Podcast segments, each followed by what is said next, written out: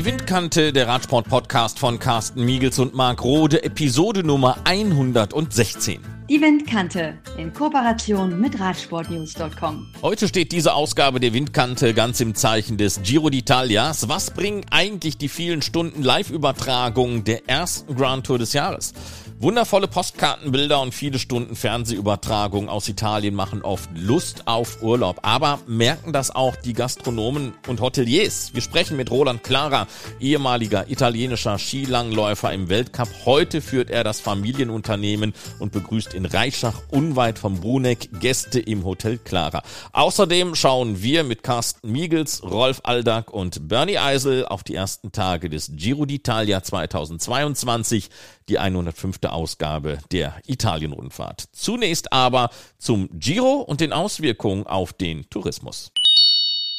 Es ist eine Mammutaufgabe für alle, für die Fahrer, die drei Wochen lang durch Italien fahren, um den Giro d'Italia zu bestreiten, für die Veranstalter, die von Ungarn über Sizilien auf das italienische Festland auch mit einer Menge Logistik zu tun haben und für die Kameraleute in den Helikoptern und Motorrädern, die wunderschöne Bilder in die Wohnstuben liefern. Die touristische Vermarktung von Radrennen gehört heutzutage ganz einfach dazu. Roland Clara ist ehemaliger Skilangläufer, der für Italien im Weltcup gestartet war. Heute führt er ein Familienunternehmen, das B&B Boutique Hotel Clara in Reischach in Südtirol, ein Drei-Sterne Superieur Hotel, das Zimmer und Apartments hat. Roland, drei Wochen Giro d'Italia mit Postkartenbildern und fünf bis sechs Stunden Live-Übertragungen bei Eurosport und GCM. Wie wichtig ist der Giro für die Tourismuswerbung? Der Giro d'Italia ist für uns sehr wichtig. Also Südtirol ist ja ein schönes Land. Wir haben auch sehr viele schöne Berge schöne Seen, Wasserfälle. Also für Naturliebhaber ist jede Menge dabei. Ähm, die Bilder, die beim Giro d'Italia äh, ausgestrahlt werden, wir hoffen dann, wenn Sie bei uns vorbeikommen, natürlich auf schönes Wetter, dass wir uns vom besten Licht zeigen. Also die Bilder, die da ausgestrahlt worden sind, sollten eigentlich ähm, für manche vielleicht ein bisschen Lust auf Urlaub machen. Also jene, die schon mal bei uns in Südtirol hier waren, die kennen sich hier aus, die wissen, was wir alles bieten können und vielleicht ein oder andere Gast, der Südtirol vielleicht noch nicht so kennt, ähm, der wird durch die Fernsehbilder vielleicht animiert, äh, mal zu uns zu kommen. Wie ist das denn so aus der Vergangenheit der, der letzten Jahre? Ähm, setzt ihr euch denn dann auch mal mit dem zum Beispiel regionalen Tourismusverband zusammen und analysiert auch mal Zahlen, was jetzt zum Beispiel diese Fernsehübertragungen gebracht haben? Sprecht ihr da auch drüber? Ähm, also die Zahlen von den Fernsehübertragungen werden bei uns in den ähm, Zeitungen veröffentlicht. Jetzt im, ähm, im regionalen Tourismusverband äh, sprechen wir eigentlich weniger über, über die Zahlen von den Fernsehzuschauern. Das ist mehr, wird das durch die Provinz Südtirol äh, publik gemacht, durch die Zeitungen viel mehr. Jetzt waren ja zwei Corona-Jahre dazwischen, aber merkt man denn generell einen Unterschied in den Jahren? Hattet ihr zum Beispiel auch mal ein richtig starkes Giro-Jahr gehabt, wo man das gemerkt hat, dass die Rundfahrt einfach durch Südtirol gefahren ist? Ähm, eigentlich weniger. Die Rundfahrt, die kommt bei uns vorbei äh, und die ist auch ganz schnell wieder weg. Was wir in den letzten Jahren stark merken, das ist, ähm, ist der Tourismus, ähm, jene Gäste, die mit dem Fahrrad zu uns kommen. Bis vor fünf, sechs Jahren gab es das eigentlich sehr wenig. Ähm, wenn ich da an der Rezeption saß, also ich mache ja das ähm, Tagesprogramm für meine Gäste, das mache alles ich. Ähm, sie sagen mir nur, wo sie hingehen möchten, ob sie in die Berge gehen möchten, ob Kinder dabei sind, ob es was Adrenalinisches sein ähm, darf. Also wir haben ja jede Menge zu bieten und da ist wirklich für jeden etwas dabei. Ähm, was bis vor vier, fünf Jahren weniger war, das waren ähm, Gäste mit Fahrrädern. Äh, in den letzten Jahren jedoch ähm, kamen immer mehr Gäste mit dem ähm, Rennrad zu uns, äh, mit dem Mountainbike, jetzt auch mit dem Downhillbike. Wir haben ähm, jede Menge ähm, asphaltierte Fahrradwege, dann jede Menge Trails für die Mountainbike-Fahrer so Forstwege, wo man zu den über 100 Albenhütten fahren kann. Jetzt haben wir auch drei Downhill-Parcours direkt vor der Haustür am Kronplatz und ähm, mittlerweile haben wir als Hotelier uns natürlich auch dieser Tendenz an, gepasst und ich habe jetzt hier im Haus ein großes Fahrraddepot mit acht äh, Ladesäulen für, für E-Bikes und ich denke mir, dass vielleicht durch die Bilder von Giro der eine oder andere ähm, sieht, okay, das das Gebiet gefällt mir, ich möchte mal in den Dolomiten, ich möchte mal äh, zu den Gletschern Zillertaler Hauptkamm. Ähm, ich habe gesehen, dass die vom Giro dort vorbeifahren, da kann man sicher gut Rad fahren und dass die dann wirklich das Fahrrad zu uns mit in den Urlaub nehmen zu den Gästen, die mit dem Fahrrad zu euch kommen, um Urlaub zu machen, komme ich gleich nochmal. Ich komme nochmal ganz kurz zurück. Hm, jetzt sagen wir mal so eine Giro-Etappe, die würde jetzt äh, mal wieder durch Bruneck, Reischach und so weiter führen. Da kommen ja auch Tagestouristen. Die kommen, um sich das Radrennen anzuschauen. Die bleiben dann da, vielleicht um nochmal lecker essen zu gehen und einen Wein zu trinken. Ähm, merkt man das auch? Sind diese Leute vielleicht sogar ähm, finanzkräftiger als die die Leute, die sagen, Mensch, ich habe das jetzt am Fernsehen gesehen, im Spätsommer könnte ich mir vorstellen, da mal eine Woche zu verbringen. Genau, genau. Das ist das eigentliche Hauptaugenmerk. Die Gäste kommen bei uns vorbei, die bleiben vielleicht eine Nacht oder zwei Nächte, weil eben äh, die Giro-Etappe durch das Bustertal fährt. Ähm, die sehen die Gegend und ähm, die haben ja nicht nur viele schöne Berge und eine tolle Landschaft.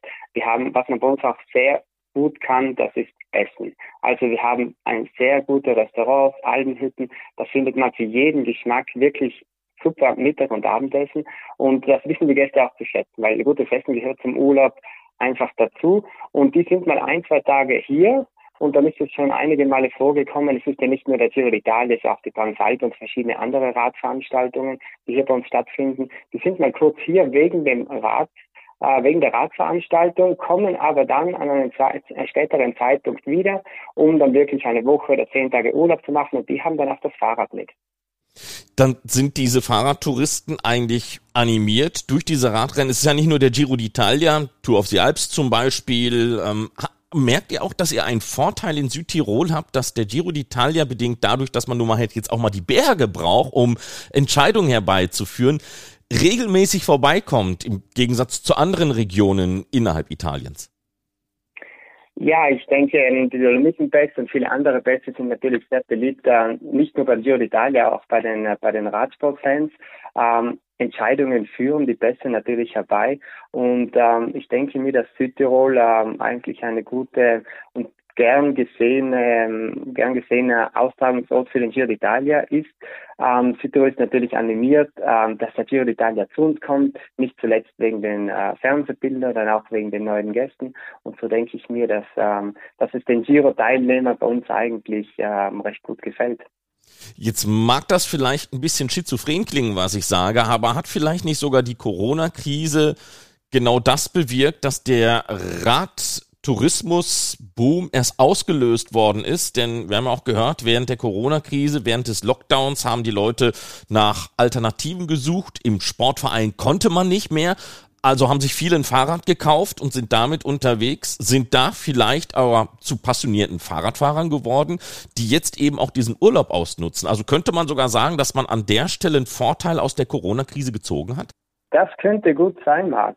Also ähm, ich sehe es nur bei uns hier, hat jetzt jeder fast ein neues Fahrrad. Ein Fahrrad zu kaufen ist schon fast ein Ding der Möglichkeit, weil die Fahrradhändler selbst fast keine Fahrräder mehr haben.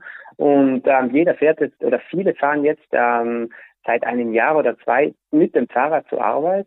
Und ähm, das ist sicher auch Corona-bedingt, weil man sonst nichts machen konnte. Dann haben sich viele nicht nur ein Fahrrad, sondern auch eine Langlaufausrüstung, eine Skitourenausrüstung gekauft. Ähm, das Fahrrad bei uns, äh, generell bei uns in, in Südtirol, schon seit einigen Jahren ist das große Schlagwort die Nachhaltigkeit. Und ähm, das Land Südtirol investiert viel in die Nachhaltigkeit und auch wir ähm, Hoteliere und die gesamte Bevölkerung ist bemüht, ähm, nachhaltig ähm, zu leben. Und ähm, Tourismus und Sport ähm, gehört irgendwie zusammen. Und ähm, das wenn man jetzt den Gast animiert, komm mit dem Fahrrad zu uns. Ganz viel kannst du mit dem Fahrrad erreichen. Wir haben viele ausgebaute, ausgeschilderte Fahrradwege. Ähm, du kannst äh, mit dem Bus, du brauchst das Auto im Urlaub gar nicht benutzen. Ich denke mir, das ist so ein bisschen die Zukunft und wir sind stark motiviert, ähm, dort ähm, ein bisschen Vorreiter zu sein. Und das Fahrrad gehört im Thema Nachhaltigkeit halt einfach, einfach dazu. Jetzt hast du vorhin schon einmal die Dinge genannt, die man bei euch in der Umgebung ähm, machen kann mit dem Rennrad, mit dem Mountainbike, mit dem E-Bike oder auch anderen Möglichkeiten.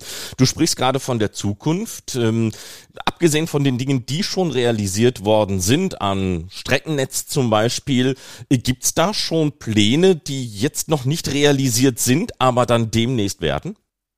Ähm, da gibt es Pläne. Ich hatte gerade gestern eine Sitzung. Ich bin ein bisschen ein bisschen involviert. Gut, das ist jetzt ein großes Wort, aber es gibt ähm, derzeit schon Pläne äh, und das sind sehr, sehr viele Kilometer asphaltierte Fahrradwege oben und da kann man wirklich einen gesamten Urlaub mit dem Rennrad verbinden, äh, verbringen noch viel mehr Kilometer haben wir ausgeschilderte, bestens äh, präparierte Forstwege und die, ähm, da kann man bis auf den, fast auf den Berg mit dem, mit dem Mountainbike oder mit der E-Bike rauffahren. Und ein großer Vorteil hierbei ist auch, dass wir ähm, extrem viele bewirtete Albenhütten haben. Also hier in der Gegend sind es über 100 verschiedene bewirtete Albenhütten, die mit dem Fahrrad erreichbar sind. Und die meisten Albenhütten haben jetzt auch ähm, äh, Ladestationen für das E-Bike. Das heißt, wenn jemand jetzt eine längere Tour machen möchte, dann kann er während dem Mittagessen sein E-Bike aufladen und kann danach weiterfahren. Ähm, neu seit einigen Jahren sind die Downhill-Parcours, die wir am Kronplatz haben. Der Kronplatz ist ein Winterskigebiet und der hat natürlich nach ähm, neuen Alternativen für die Sommerauslastung gesucht. Und da kam eben dieses, ähm, über, äh, dieses ähm, Downhill ähm, Thema zum Vorschein und der hat jetzt drei aber richtig tolle Downhill-Parcours und das wird vor allem von den Jungen sehr, sehr gut angenommen. Jetzt kommen wir noch mal ganz kurz äh, zu dir. Du warst ja einer der weltbesten Skilangläufer. Zu deiner aktiven Karriere Skilanglauf und Radsport sind ja seelenverwandte Sportarten. Das merken wir aktuell zum Beispiel an Marie-Helen Fossesholm aus Norwegen, die auch in der Nationalmannschaft der Mountainbiker ist. Johannes Hösflug Klebos Kontakt zu Uno X.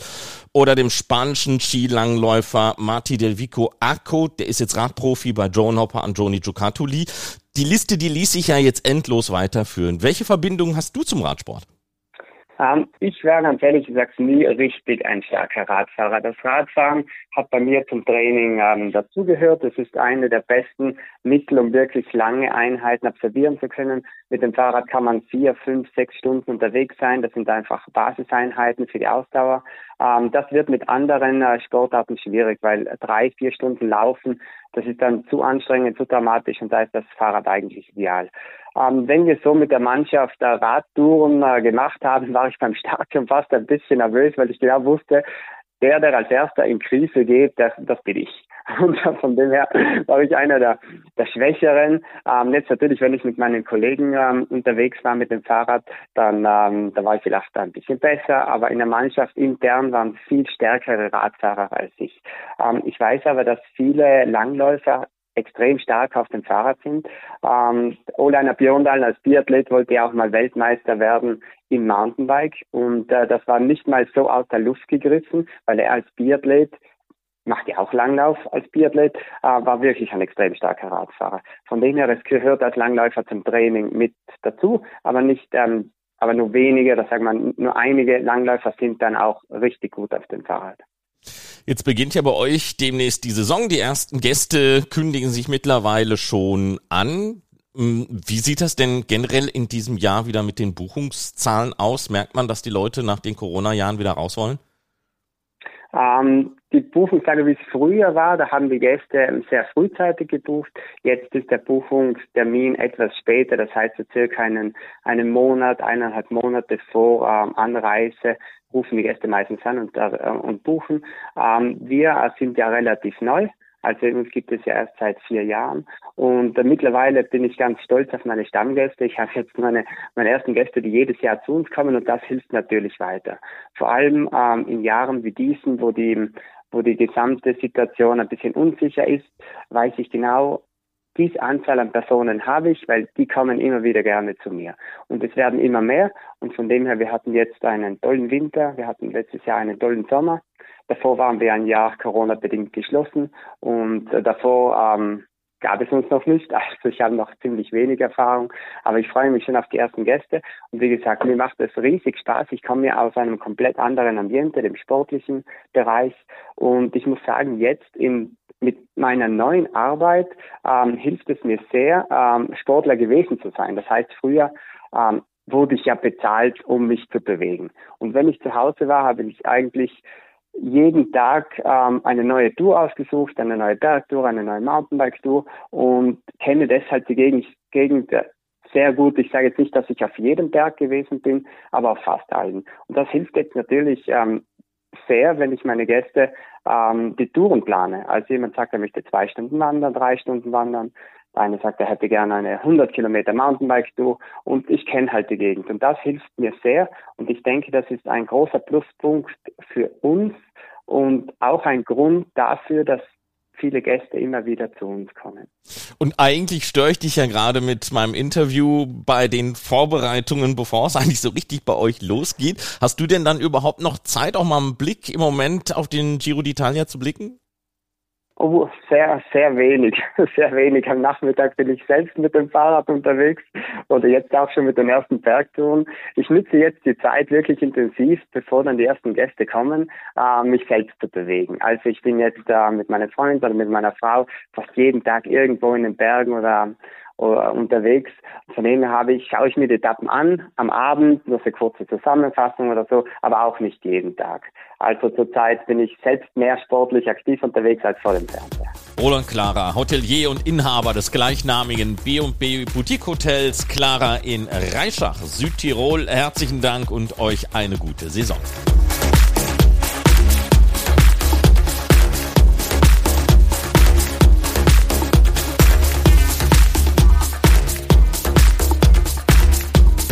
Dann schauen wir mal auf die ersten Etappen des diesjährigen Giros. Zum Zeitpunkt der Aufnahme dieses Podcasts ist gerade erst die siebte Etappe gestartet worden. Also sechs Tage Italien-Rundfahrt liegen mit Ergebnis hinter uns. Carsten Miegels im Gespräch mit Rolf Aldag und Bernie Eisel. Und dabei schaut Rolf Aldag als Sportdirektor bei Borans Grohe zunächst auf sein Team.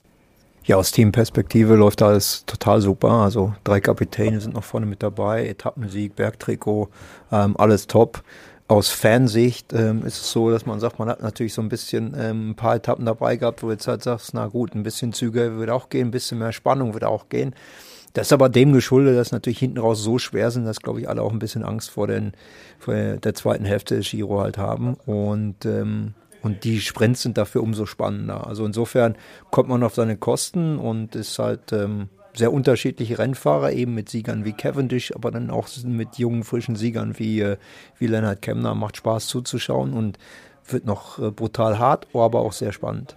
Lennart Kemner haben wir gesehen mit seinem wirklich grandiosen Etappensieg, hat sich dann noch das blaue Trikot geholt als bester Bergfahrer. Ist das eine Option für ihn, dass er vielleicht noch diesen drei Wochen mit diesem Trikot nach Hause fährt oder ist er da vielleicht noch nicht in der Lage dazu, weil ja gerade die letzte Woche, die brutale, schwere Woche noch kommt? Ja, es könnte noch so ein bisschen äh, darauf hinauslaufen, lässt man ihn. Das heißt, äh, wenn er natürlich äh, dieses Trikot holen will, muss er entweder ganz, ganz vorne mitfahren können oder noch in Fluchtgruppen auf Bergetappen gehen. Und nachdem wir jetzt am Ätna gewonnen hat, weiß ich halt nicht, ob das Peloton nicht ein bisschen allergisch reagiert, wenn Lenny Kemner wieder attackiert und in eine Gruppe geht oder sieht man ihn jetzt so als Gefahr, dass man ihn nicht mehr fahren lässt. Wie sieht's denn aus im Team Bora Hansgrohe, wenn man jetzt die komplette Mannschaft nimmt und da muss man wirklich äh, alle Fahrer mit einbeziehen? Die sehen ja sehr danach aus, als würden sie wirklich extremst zusammen harmonieren, miteinander arbeiten. Wenn man alleine die Bergetappen nimmt mit Emanuel Buchmann, mit Jay Hindley und äh, Wilko Keldermann, das sah ja wirklich schon klasse aus. Ich müsste weit zurückdenken, bei einer Grand Tour sicherlich nicht, ob ich das schon mal bei Eintagesrennen oder auch bei kleineren Rundfahrten in dieser Form gesehen habe. Ja, ist ja so ein bisschen der Weg zu sagen, wir halten es offen und wir unterstützen uns gegenseitig und am Ende ähm, können wir alle uns äh, in die Augen gucken und sagen, dann für den Besten wird dann halt gefahren. Wir versuchen halt irgendwo auf dem Podium rauszukommen. Aber wir müssen natürlich vorsichtig sein, weil wir sind noch ganz am Anfang. Also im Moment sieht es natürlich alles super aus. Aber genau das ist ja die Kunst von einer Landesrundfahrt, eben nicht zu euphorisch zu werden, zu früh zu viel reinzuschmeißen. Äh, Sachen erledigen sich äh, hinten raus immer ein bisschen von alleine. Ist dieses Self-Solving Problems, was ein Luxusproblem ist, ähm, zu sagen, wir haben halt drei vorne und äh, aber es dauert eben noch eine ganze Weile, bis wir wirklich in der entscheidenden Phase des Giro sind. Bernie, dann komme ich noch kurz zu dir. Ja. Ja, vom Bora Hans Grohe Seite extrem gut. Lennart Kemner, auch alle anderen. Ja, es, äh, die animieren das Rennen. Von den anderen, da haben wir zwei Etappen gesehen, die waren nicht so animierend, glaube ich. Äh, Aber trotzdem, es ist der Giro, äh, Giro d'Italia. Wir wissen, wie viel noch auf die Fahrer zukommt.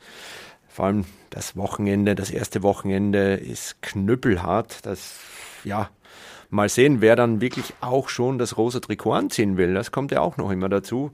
Ähm, rosa ist natürlich, bringt Ruhe in der Mannschaft, aber auch sehr, sehr viel Arbeit, vor allem im Hinblick auf die dritte Woche. Da sollte man noch genügend Körner in der Mannschaft haben und genug Motivation. Wenn man die jetzt schon in den ersten zehn Renntagen da investiert hat, dann wird es ein langer Giro. Deswegen bleibt dabei, konservativ fahren und mal schauen, wie sich das Ganze entwickelt. Deswegen haben wir vielleicht auch äh, zwei entspanntere Etappen gesehen.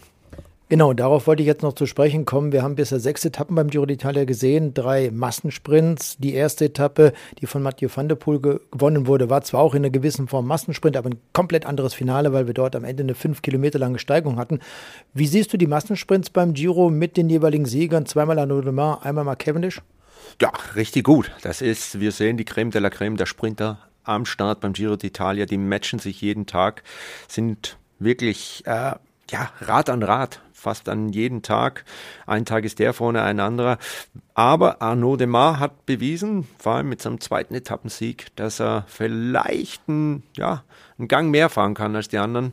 Der ist mit derzeit der schnellere, spricht aber jetzt auch noch für die nächsten Etappen, Sprintetappen, weil die beiden kleinen Männer, Caleb Ewan und Mark Cavendish, wenn die jetzt auf ihn schauen und sagen, okay, ihr habt den besten Zug, zwei Etappen gewonnen, jetzt liegt es an euch, jetzt müsst ihr die Arbeit leisten und vor allem den Sprint anfahren und dann vom Hinterrad kommen, kann sich das ganz schnell wieder ändern.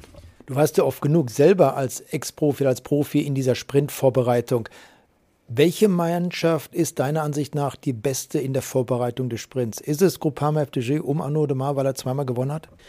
Die haben eine sehr gute Mannschaft. Ich glaube aber auch, dass die anderen da ein bisschen noch zusammenfinden werden, die Taktik ein bisschen verändern werden.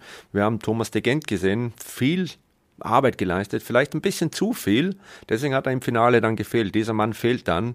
Das gleiche bei Quickstep Alpha Vinyl mussten oft zu früh gehen. Die werden sich jetzt auch mal ein bisschen zurücksetzen können und sagen, Francis Desjeux oder Groupama FDG, ihr habt das zwei gewonnen, jetzt liegt es an euch, ihr müsst die Arbeit leisten, ihr müsst hinfahren, ihr habt das Maglio Ciclamino, das Punkte-Trikot, deswegen wird sich das ein bisschen ausgleichen, glaube ich.